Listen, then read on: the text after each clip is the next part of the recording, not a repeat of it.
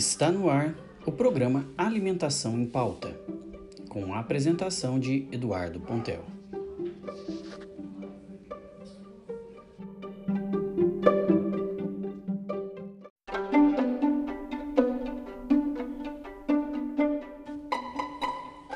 Você certamente conhece alguém que já participou de uma pesquisa sobre hábitos alimentares, consumo de açúcares, consumo de gordura, e já deve ter ouvido na TV ou no rádio rádio dicas de alimentação saudável. Além disso, eu aposto que muitos de vocês desconhecem que o iodo, por exemplo, adicionado obrigatoriamente no sal de cozinha que nós usamos, faz parte de uma política pública de saúde que evita, que tenta evitar o bócio no meio da população. Isso já há mais de quase 60 anos no Brasil. Sim, essas e outras ações fazem parte do Plano Nacional de Alimentação e Nutrição, chamado PNAM, aprovado em 1999 pelo SUS e coordenado pelo Ministério da Saúde. No programa de hoje, vamos nos familiarizar um pouco mais com esse instrumento de planejamento. Bom dia, eu sou Eduardo Pontel e você está no Alimentação em Pauta. Bem-vindos à nossa mesa.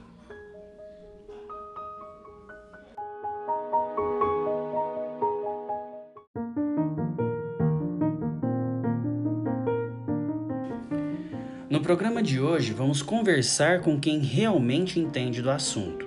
Ao meu lado, a nutricionista especialista em vigilância alimentar e nutricional, doutora Tássila Almeida. Bom dia, doutora, seja bem-vinda ao programa. Junto com a gente nessa manhã também está aqui a coordenadora geral de política de alimentação e nutrição do Ministério da Saúde, a doutora Tereza Cristina. É um prazer recebê-la, doutora. Seja bem-vinda. Pois bem, eu já comecei o programa de hoje com alguns questionamentos para os nossos ouvintes, né? Certamente muitos deles se identificaram.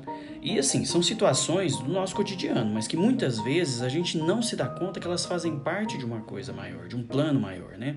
Nesse caso, um plano coordenado pelo governo, especialmente pelo Ministério da Saúde, o SUS, a fim de quê? A fim de conhecer os hábitos alimentares, né? Ensinar sobre os bons hábitos ou ainda explicar essas boas ações nutricionais. Doutora Tereza, como que os gestores ligados ao PNAM conseguem executar esses planos e essas ações no Brasil? A gente sabe que o Brasil é um lugar, é um, é um país com lugares extremamente carentes, com formas alimentares diversas, diferentes, né? Um país de, de proporções continentais, né? É, quais são as linhas de ações que faz, fazem com que isso aconteça? aconteça? Me parece que são nove, nove diretrizes, né? Nove linhas de ações. Nos explique, por favor. É realmente impressionante como os nossos gestores têm muito trabalho a fazer, né, doutoras? Ah, ah, vamos dar, dar, dar, seguimento aqui. Ah, o, o foi aprovado em 1999, mas dez anos depois, em 2009, essas diretrizes foram atualizadas e ajustadas, né, doutora Tássila? E me chamou a atenção o seguinte: o quadro atual epidemiológico do Brasil, que mostra, por exemplo, o aumento dos casos de obesidade, desnutrição, é, tem também carências nutricionais, né? Mas principalmente aqueles casos de doenças crônicas não transmissíveis relacionadas a essa má alimentação que nós estamos discutindo aqui, infelizmente.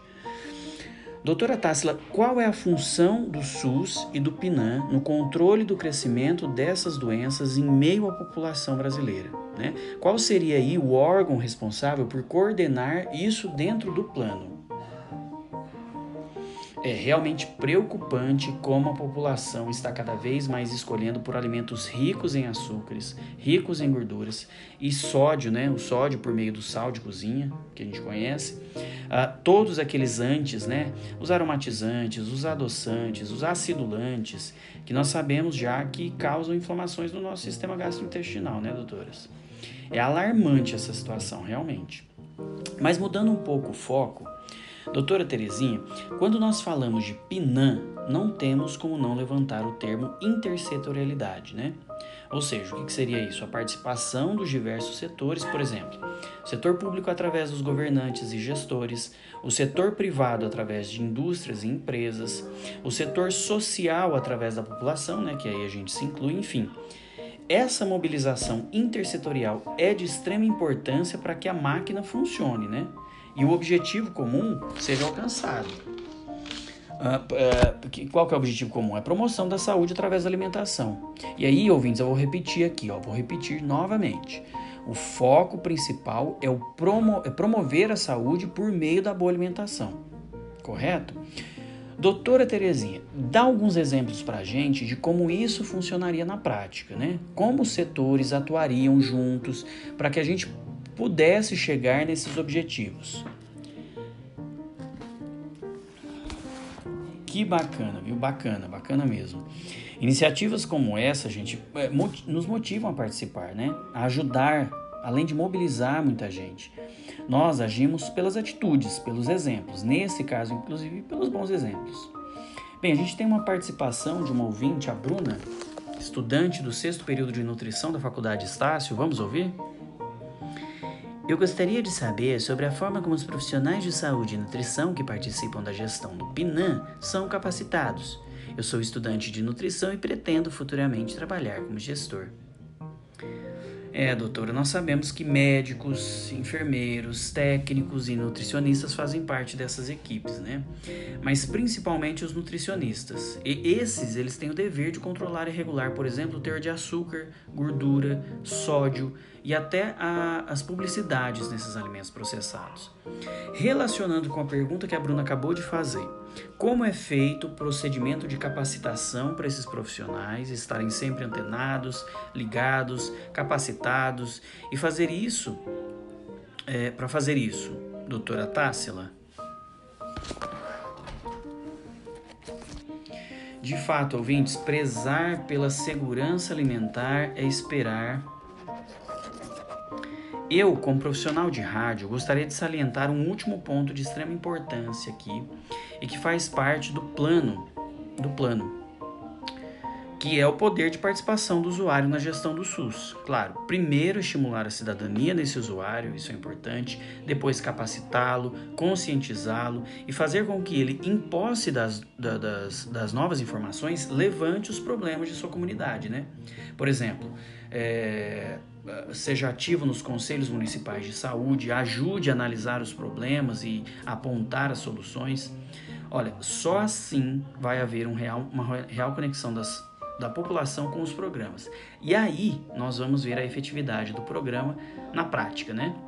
Doutora Tássila, doutora Tereza, gostaria de, finalizando, Gostaria de agradecer a participação de vocês no nosso programa. Foram, foi, foram enriquecedoras as falas de vocês e continuem ajudando a gente, ajudando a população, né? Ah, o nosso programa Alimentação em Pauta vai ficando por aqui.